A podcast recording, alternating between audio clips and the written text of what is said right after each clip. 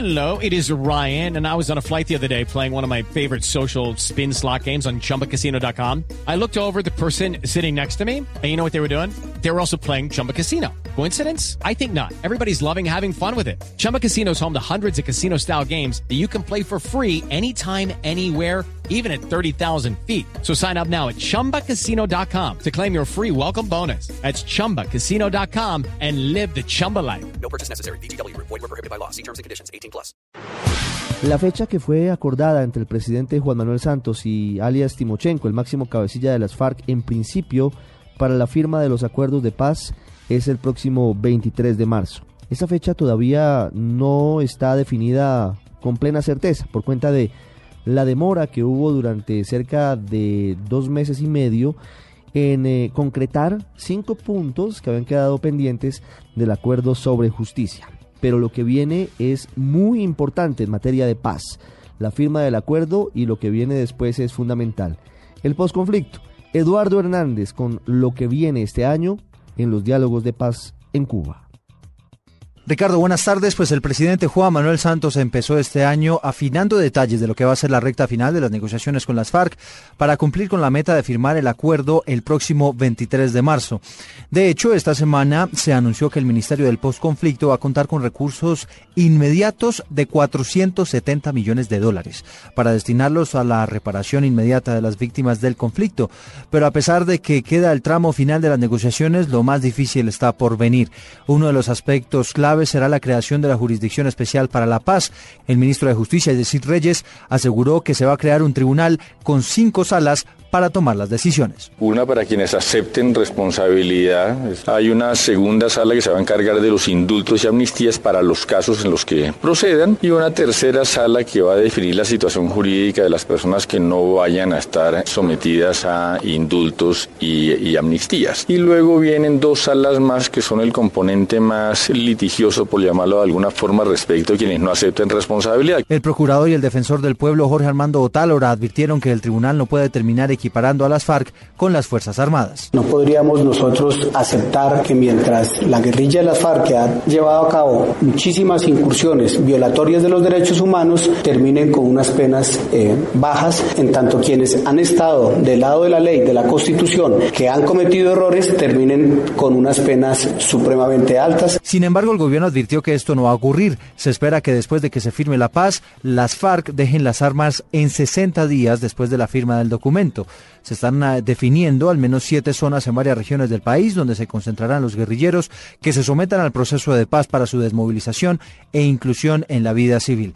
Todo esto va a ocurrir únicamente si los colombianos aceptan el proceso en las urnas, es decir, un plebiscito que ya fue aprobado por el Congreso y que se llevaría a cabo a mediados de este año. El presidente Juan Manuel Santos dice que se trataría de una única consulta para que los ciudadanos le den el visto bueno al proceso de paz. Estamos autorizando por una sola vez que los colombianos puedan expresarse a favor o en contra de lo que finalmente quede negociado en La Habana. En simultánea, el Congreso ha venido discutiendo el acto legislativo para la paz, con el cual se crea todo el marco normativo para poner en marcha las reformas que se requieran y así poner en práctica los acuerdos que se alcanzan en La Habana en materia de tierras, de desarrollo agrícola, de participación en política, de solución al tema de las drogas ilícitas, de reparación de las víctimas y también las condiciones para ponerle fin al conflicto. Este acto legislativo ya fue aprobado en cuatro debates en el Congreso y le restan otros cuatro para ponerlo en marcha. Las nuevas discusiones se van a dar en el mes de marzo cuando el legislativo reinicie las labores. Sobre el tema, escuchemos al ministro del Interior, Juan Fernando Cristo. La ley que convoca el plebiscito y este acto legislativo son dos instrumentos fundamentales para asegurar la legitimidad democrática de los acuerdos de La Habana y la implementación ágil, eficaz y fidedigna de los mismos acuerdos en el año 2016. Se dice que en caso de que el acuerdo de paz con las FARC sea una realidad, el Papa Francisco y el presidente de los Estados Unidos, Barack Obama, ya tienen listos los tiquetes y el viaje para acompañar este momento histórico que sin duda se va a convertir en la noticia del año en Colombia. Eduardo Hernández Villegas, Blue Radio. El 2015 tuvo altibajos en el balance que se hace desde la Casa de Nariño sobre el desempeño del gobierno nacional.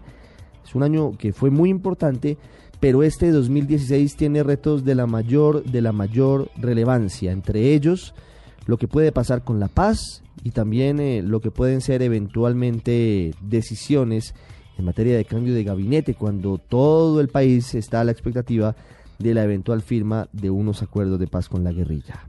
Silvia Patiño, con lo que fue el 2015 y lo que será 2016 para el gobierno del presidente Santos. Ricardo, buenas tardes. 2015 terminó para el gobierno con una gran expectativa alrededor del proceso de paz, pero además con un interrogante. ¿Podrá el presidente Santos cumplirle al país eh, el compromiso acordado con el jefe de las FARC, Alex Timochenko, de firmar la paz antes del 23 de marzo? Pues bien, Santos ha dicho que hay voluntad de parte del gobierno y por eso su discurso del año pasado se caracterizó por llamar a las FARC a acelerar las negociaciones. La fecha, nosotros hemos dicho clarísimamente, acordamos una fecha, 23 de marzo, eso no fue una decisión unilateral, fue una decisión acordada con las FARC y yo espero que las FARC eh, cumplan con esa fecha y por eso mi llamado es a que aceleremos las negociaciones. Las negociaciones estuvieron marcadas por gestos del gobierno para desescalar el conflicto, entre ellas la decisión de indultar a 30 guerrilleros condenados solo por delitos políticos o conexos y la suspensión de los bombardeos aéreos a campamentos de las FARC. Pero también los diálogos se vieron afectados por una escalada terrorista hacia mitad de año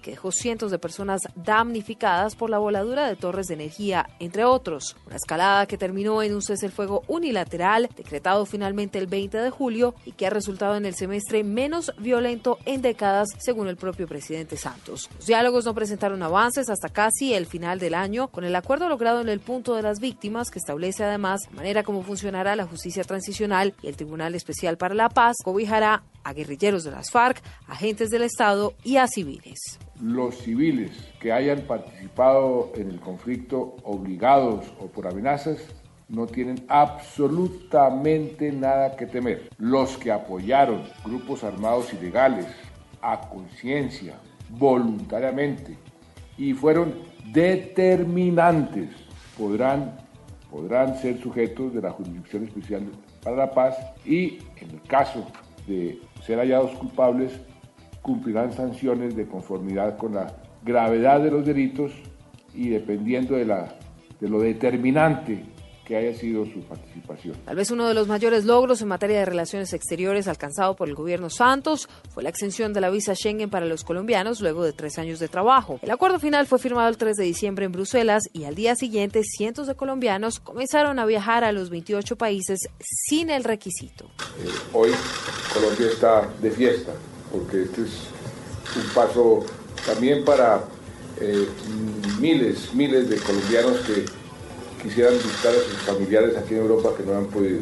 Santos logró cumplir la meta de las 100.000 viviendas gratis bajo los índices de pobreza y pobreza extrema y firmó el decreto que establece el protocolo para reglamentar la tenencia, cultivo y producción de marihuana con fines medicinales. Hay que ser claros, permitir el uso medicinal del cannabis no va en contravía, ojo, no va en contravía de nuestros compromisos internacionales en materia del control de las drogas, ni mucho menos va en contravía de nuestra política de lucha contra el narcotráfico. 2016 será un año de retos para el gobierno Santos. Ya la guerrilla del ELN anunció que entre enero y marzo iniciará la fase pública de las negociaciones de paz. Pero además uno de los temas que dará de qué hablar será la polémica alrededor del galeón San José y la defensa de Colombia frente a las pretensiones de países como España, Perú y Ecuador el Estado colombiano mantiene la soberanía sobre todos los bienes que han sido identificados en los procesos de investigación sobre su patrimonio. En materia política, el gobierno logró la aprobación del Acto Legislativo para la Paz, pendiente de su segunda vuelta este año 2016, la aprobación del plebiscito por la paz y la reforma al equilibrio de poderes. Santos enfrentará la necesidad de presentar una reforma económica estructural, de mantener el desempleo abajo y de lograr un crecimiento económico por encima del 3%, todo en medio de la caída del precio del petróleo y la crisis económica que vive el mundo. Este es un informe especial para el radar. Silvia Patiño, Blue Radio.